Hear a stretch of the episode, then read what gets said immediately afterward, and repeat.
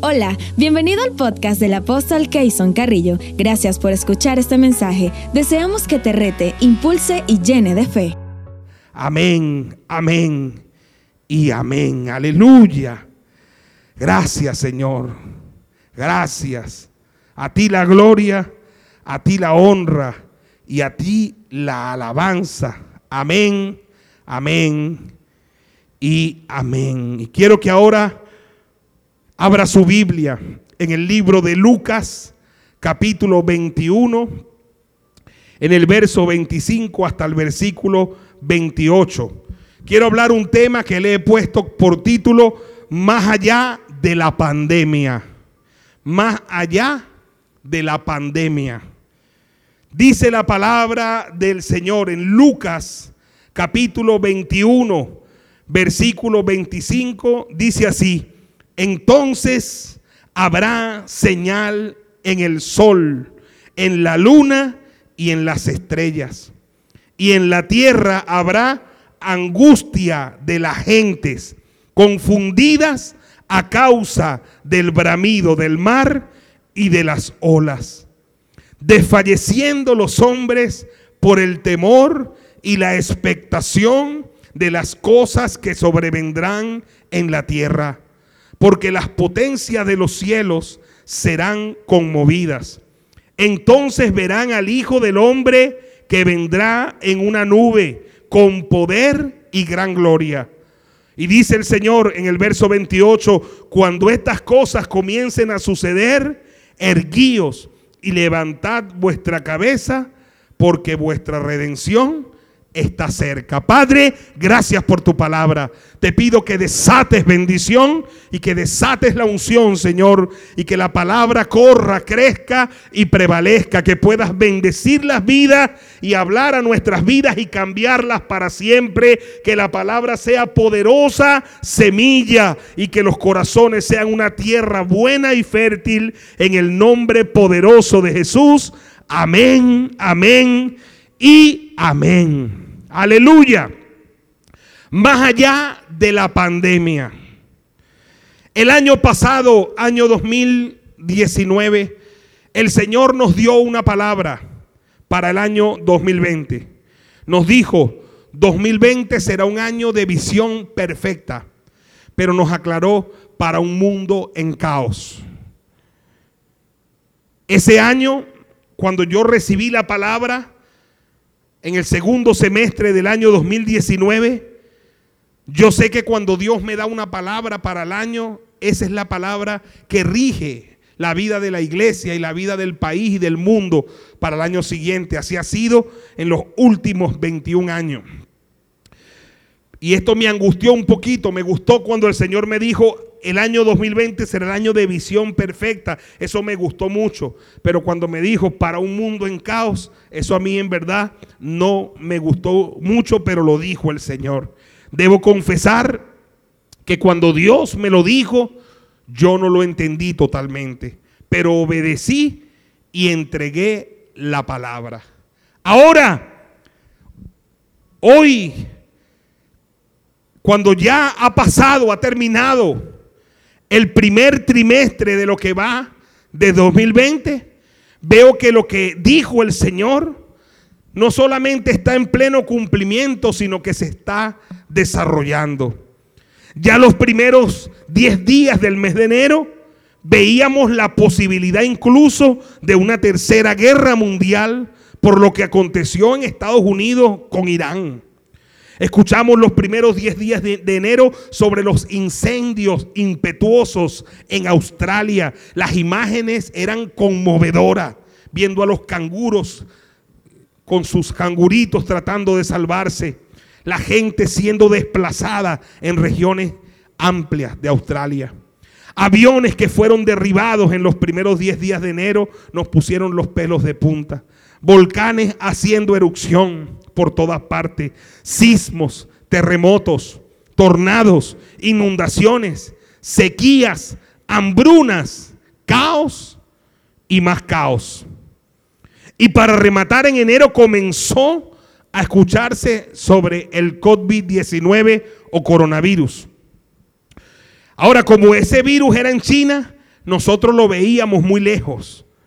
Pero poco a poco la noticia de este virus fue haciendo palidecer a las demás noticias. Ya a estas alturas no hay discusión. El mundo hoy está en un caos total. No solo el caos del virus, la pandemia, el coronavirus, las enfermedades, sino el caos del temor que se ha apoderado de mucha gente en el mundo. Pero además de eso, el caos que va a ser la consecuencia de esta pandemia, que es el caos económico. Así que es un mundo en caos. Hoy no está en discusión eso. Lo que Dios dijo se cumple. Ahora pregunto, ¿Dios lo dijo o no lo dijo? Le pregunto a los hermanos, a miles de hermanos que oyeron esta palabra en la iglesia el año pasado, ¿será visión perfecta para un mundo en caos? Pregunto, ¿Dios dijo y anunció este caos o no lo anunció? Sí lo anunció. Lo dijo y enfáticamente lo ratificó. Ahora, ¿qué más dijo Dios además del caos y el mundo en caos? Dijo visión perfecta. Es decir, que si Dios prometió que sería en medio del caos, entonces en el medio del caos, Él prometió darnos una visión perfecta.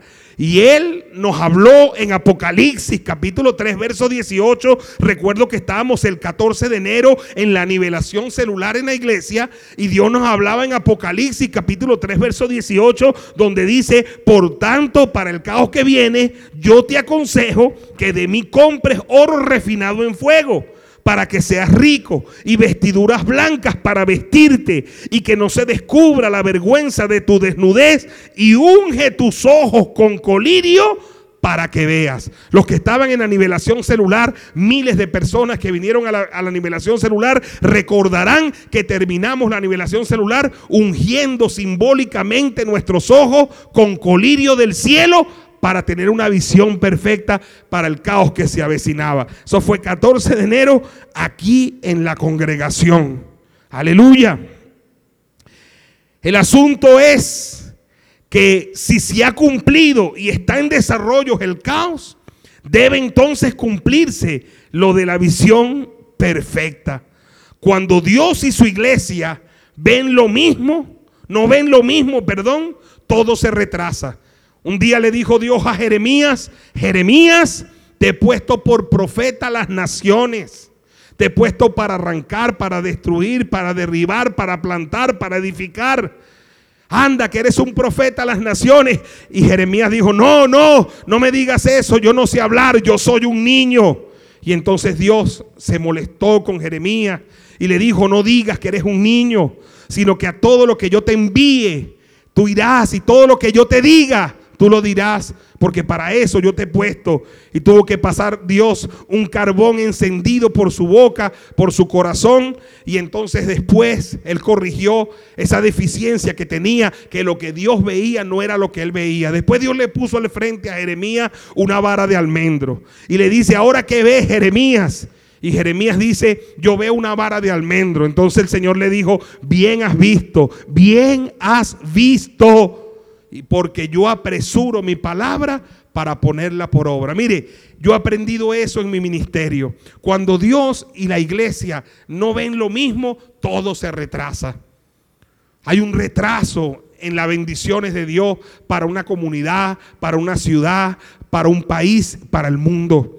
Pero he aprendido también que cuando la visión de Dios y la visión de la iglesia son la misma, cuando vemos lo mismo, entonces el Señor apresura su palabra para ponerla por obra. Él ha dicho que el año 2020 Él nos daría una visión perfecta para un mundo en caos. Ya el mundo está en caos. Levanta tu mano. Él te da la visión perfecta. Visión perfecta para tu vida personal. Visión perfecta para tu familia. Visión perfecta para tu finanzas. Visión perfecta para tu ministerio porque tú tienes un ministerio. Visión perfecta para tu, tu comunidad. Visión perfecta para ser de bendición y gobernar en este tiempo de caos. Diga amén y déle un aplauso al Señor. Aleluya. Aleluya. Nosotros no podemos alterar lo que la Biblia dice y lo que las profecías bíblicas dicen. Lo que está escrito, escrito está y se cumplirá. El cielo y la tierra pasarán, pero la palabra de Dios no pasará. Ella se cumple. Ella se cumple. Una de las cosas que hoy le agradezco al Señor, en una reunión con mi equipo pastoral, hablábamos de esto, es de que cuando aprendes la teología correcta, cuando aprendes sobre los eventos finales, sobre la escatología, y lo aprendes de una manera bíblica y correcta, y comprendes lo que está escrito y entiendes el mapa profético y entiendes la connotación profética y sabes las cosas que van a suceder porque para eso se nos dejó la Biblia, para eso se nos dejó las escrituras. Para que, aleluya, tuviéramos una antorcha para alumbrar el camino. en los salmos dice, lámpara es a mis pies tu palabra y lumbrera a mi camino.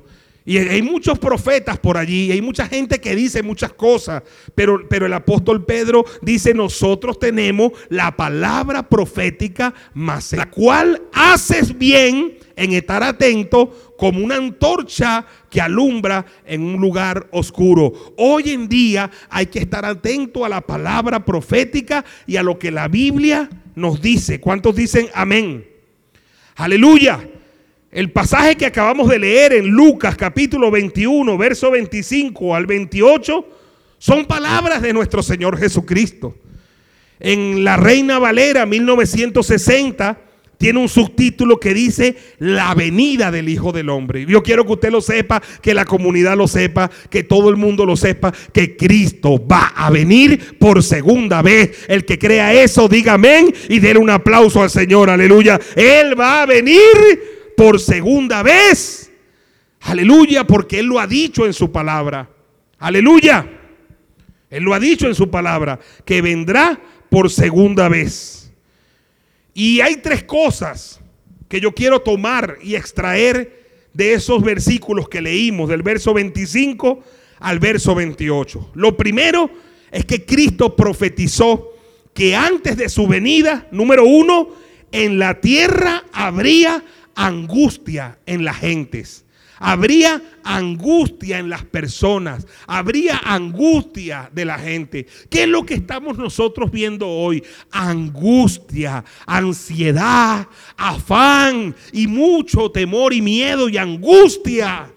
La angustia reinando en el mundo. Y Jesús dijo, en la tierra habrá angustia de la gente. Por eso dice la palabra de Dios, sea el Señor, sea Dios veraz y todo hombre mentiroso.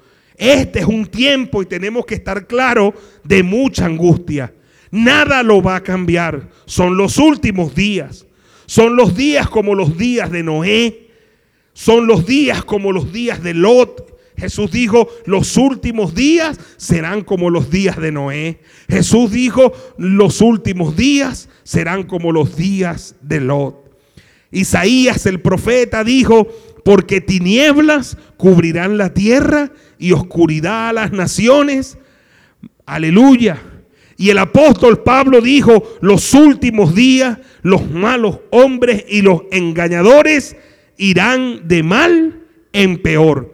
El mapa profético para este tiempo está muy claro. En todo en la connotación profética se nos habla de este caos que el mundo se envolvería antes de la segunda venida de Cristo. Lo que este caos nos está anunciando es una buena noticia. Cristo está por venir por segunda vez. Diga amén y déle un aplauso al Señor. Aleluya. Aleluya. Pero ojo, la angustia va a reinar en los que no conocen la verdad bíblica o los que la ignoran. Dice, dice la palabra, el pueblo mi pueblo pereció porque le faltó conocimiento. Pero en los que conocemos la verdad, la verdad nos hace libre. Yo te declaro libre de toda angustia. Te declaro libre de toda angustia. No estoy menospreciando lo que está pasando. No estoy diciendo que son tiempos que esto va a mejorar. No, no, no. Estos son tiempos angustiosos, pero para que no tiene al Señor. Pero para ti que conoces la verdad, la verdad te libra de la angustia. La verdad te libra de las van. Aleluya. Porque el Señor es tu pastor y a ti nada te faltará. Por favor, di amén y dale un gran aplauso al Señor. Aleluya.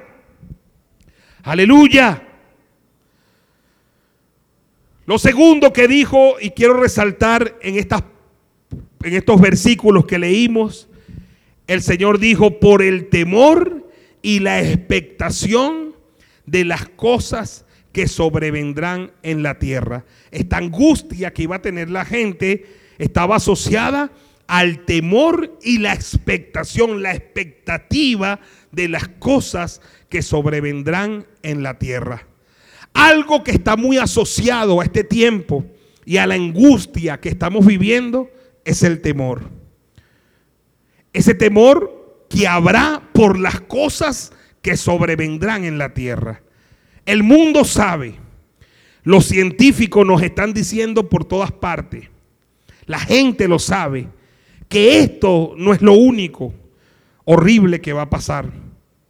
Algo muy adentro de la gente le grita que esto se puede poner peor. Incluso ahora se está anunciando el caos mundial económico. Y a mucha gente eso le espanta y les llena de temor. Pero yo quiero hoy decirles a todos, los que me oyen, los que me ven, los que me escuchan, que el temor es un espíritu, que el temor, aleluya, es lo contrario a la fe. El temor es una fe negativa de que algo malo te va a suceder.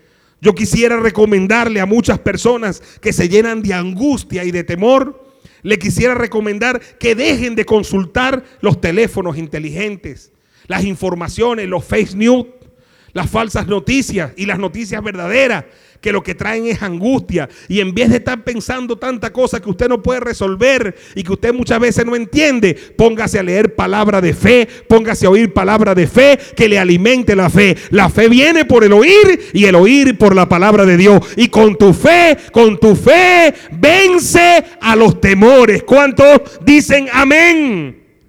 Aleluya. Es hora de predicar, es hora de predicar, aleluya, la verdadera palabra del Señor.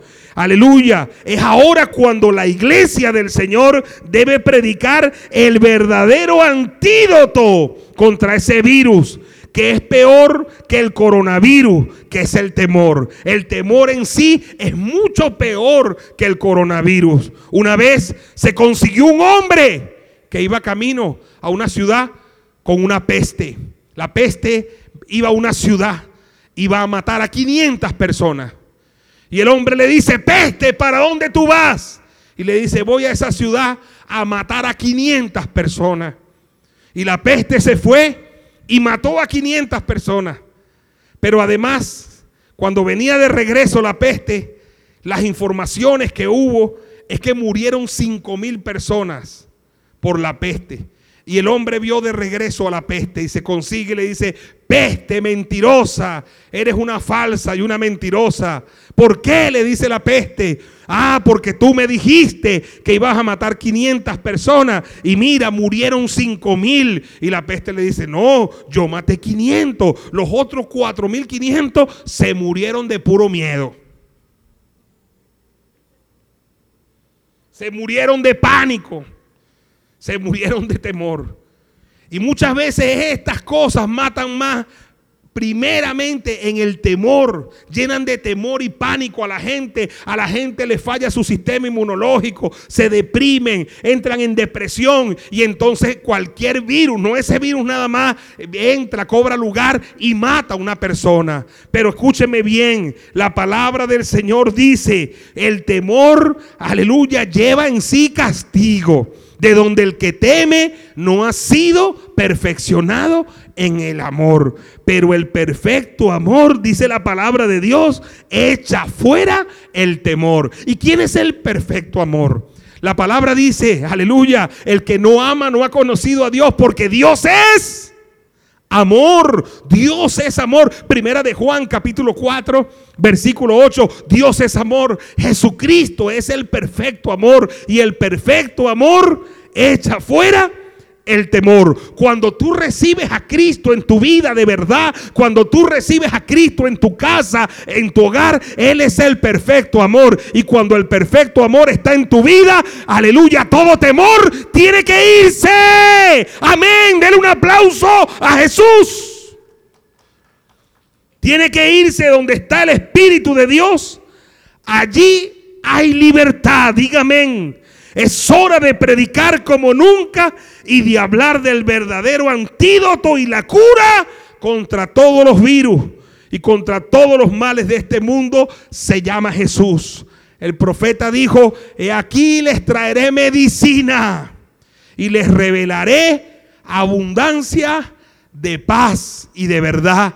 Cristo es tu medicina. Cristo es tu medicina. No es el alprán. No es, aleluya, la centralina. No es, aleluya, el Valium. No es, aleluya, el ribotril. Tu verdadera medicina es Jesucristo. Siempre me acuerdo de esa canción de Juan Luis Guerra que dice, no necesito pastilla para dormir si estás conmigo.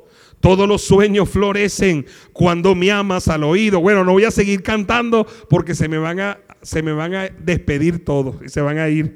Así que voy a seguir mejor predicando y que Juan Luis Guerra siga cantando. Dele un aplauso al Señor, aleluya. Aleluya. Pero me gusta el testimonio de Juan Luis Guerra. Antes de conocer al Señor tenía que tomar pastillas para dormir. Pero después que conoció al Señor, todos sus afanes, todos sus temores, todos sus miedos desaparecieron. Amén. Y lo tercero que quiero resaltar para terminar, aleluya, este es un tiempo de mucha angustia, número uno, este es un tiempo de mucho temor, pero el Señor nos libra de la angustia y nos libra del temor. Y lo tercero, escúcheme, que quiero resaltar es cuando el Señor dijo, cuando estas cosas comiencen a suceder, dijo, erguíos y levantad vuestra cabeza porque vuestra redención está cerca. Oiga bien, oiga bien. Ya comenzaron, la pregunta es, ya comenzaron a suceder estas cosas que profetizó la Biblia, lo que profetizó Jesús. La respuesta es sí, hace rato empezaron a suceder. Bueno, ¿qué dice el Señor? ¿Cuál es la orden? Erguíos, erguíos. Y levanta tu cabeza porque vuestra redención está cerca. En otras palabras, hermano querido, hermano que me escucha, hermano que me ve, lo que está pasando no es una mala noticia para los cristianos. Lo que está sucediendo es una maravillosa noticia para los cristianos. Y es que nuestra redención está cerca. La venida de nuestro Señor Jesucristo está a las puertas. Diga amén y denle un aplauso al Señor. Vamos, denle un aplauso fuerte al Señor. Cristo viene. ¿Qué significa la palabra erguío? Significa levantarse. Significa ponerse derecho. Significa alzarse, elevarse. Esa es la orden. Por eso el profeta Isaías dice en el capítulo 60, verso 1, levántate. La iglesia tiene que levantarse. En un tiempo como el que estamos viviendo, la iglesia tiene que levantarse y ponerse derecha. Los hermanos tienen que levantarse y ponerse derecho. Isaías dice, repito, Isaías 61 al 3, levántate y resplandece, porque ha venido tu luz y la gloria de Jehová ha nacido sobre ti, porque he aquí, óigalo, tinieblas cubrirán la tierra y oscuridad las naciones, mas sobre ti amanecerá Jehová y sobre ti será vista su gloria y andarán las naciones a tu luz y los reyes al resplandor de su nacimiento. Levante sus dos manos. Yo le digo, aleluya, a los cristianos que me escuchan, hay que levantarse y enderezarse. Todos hay que santificarse, que toda vereda torcida se enderece en el nombre poderoso de Jesús. El mensaje de Apocalipsis a las siete iglesias antes del capítulo 4 de Apocalipsis, cuando Juan oye una voz como de trompeta que le dice, sube acá es un mensaje que Dios le da a todas las iglesias del mundo antes de su venida, para que todo lo que esté torcido se enderece, para que todo lo que esté por allí mal, aleluya, se arregle, para que todos nos pongamos a cuenta. Y creo que este es un tiempo de ponerse a cuenta con el Señor. Levántate, erguíos, levántate, erguíos, erguíos, erguíos, y levanta tu cabeza, porque tu redención está cerca. Levanta tu cabeza. ¿Qué significa, hermano querido, cuando usted levanta su cabeza, qué pasa? Pone su mirada en el cielo. Esa es la orden de Dios para este tiempo. Ya no tenemos que preocuparnos tanto por las cosas de la tierra. Ya usted sabe lo que va a pasar con este mundo. El mundo no es mi hogar, dice una vieja canción. El mundo no es mi hogar. Yo creo que Jesús se fue a preparar lugar para nosotros en un lugar mejor que este. Él dijo, y si me voy y preparar el lugar, él dijo, vendré otra vez y los tomaré a mí mismo para que donde yo estoy, vosotros también estéis. Y en ese lugar es que yo quiero ir. Y me quiero preparar y estar preparado para ir a ese lugar cuando Él lo disponga. Colosenses capítulo 3, verso 1 al 3 dice, si pues habéis resucitado con Cristo, buscad las cosas de arriba donde está Cristo sentado a la diestra de Dios. Poné la mira en las cosas de arriba y no en las de la tierra, porque habéis muerto habéis muerto y vuestra vida está escondida con Cristo en Dios. Escuche bien. Hay que poner la mirada arriba en el cielo porque la redención está cerca. Nuestra redención está cerca, nuestra graduación está cerca, la segunda venida de nuestro Señor está cerca. Hay angustia en el mundo. Yo debo ser un instrumento de Dios para tratar y bendecir a esas personas con angustia. Hay temor en el mundo y cada día crecerá ese temor y yo debo ser un instrumento de bendición para vencer ese temor en muchas personas. Pero debo estar claro que debo estar levantado y mirando hacia el cielo. Aleluya, olvidándome ya de la tierra porque mi redención está cerca. Mi redención está cerca, tu redención está cerca. Y en Lucas capítulo 12, verso 43 dice, bienaventurado aquel siervo al cual cuando su Señor venga lo halle haciendo así. Dele un aplauso al Señor, vamos, dele un aplauso al Señor, aleluya, por su bendita palabra. Y yo quiero que todos se pongan sobre sus pies, los que estaban sentados y pongan la mano en su corazón y diga conmigo, Señor Jesús, te doy gracias por la palabra. Y te pido perdón, Señor, por todos mis pecados, por todas mis transgresiones y por todas mis iniquidades.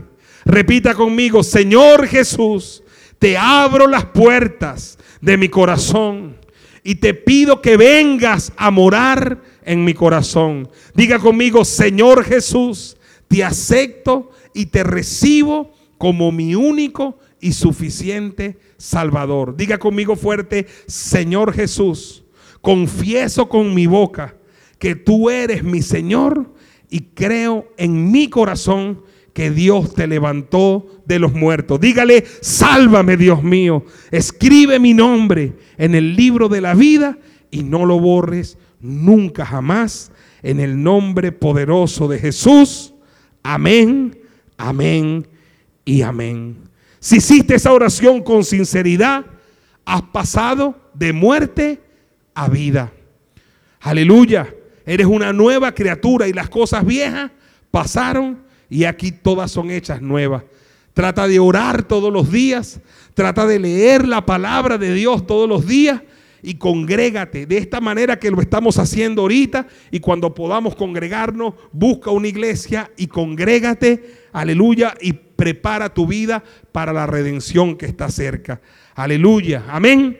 Quiero que ponga las manos sobre su cabeza y diga, Padre, gracias, porque tú me libras, dígalo, de la angustia que sufre la gente y me libras del temor. Diga, soy libre de la angustia y soy libre del temor. Repita conmigo, en esta noche, en esta tarde, en esta mañana, diga, me levanto y me pongo derecho, Señor, y alzo mi cabeza, porque mi redentor vive y está cerca. Mi redención está cerca. Levante su mano y diga, amén, amén. Si ven, Señor Jesús, amén, amén y amén. Que el Señor te bendiga y te guarde. Que el Señor haga resplandecer su rostro sobre ti. Que el Señor haga de ti misericordia y ponga en ti mucha paz. La gracia, el favor de Dios y su plenitud sea sobre todos en el nombre poderoso de Jesús. Amén, amén y amén. Los quiero mucho. Hasta la próxima oportunidad. Dios me les bendiga a todos. Amén y amén.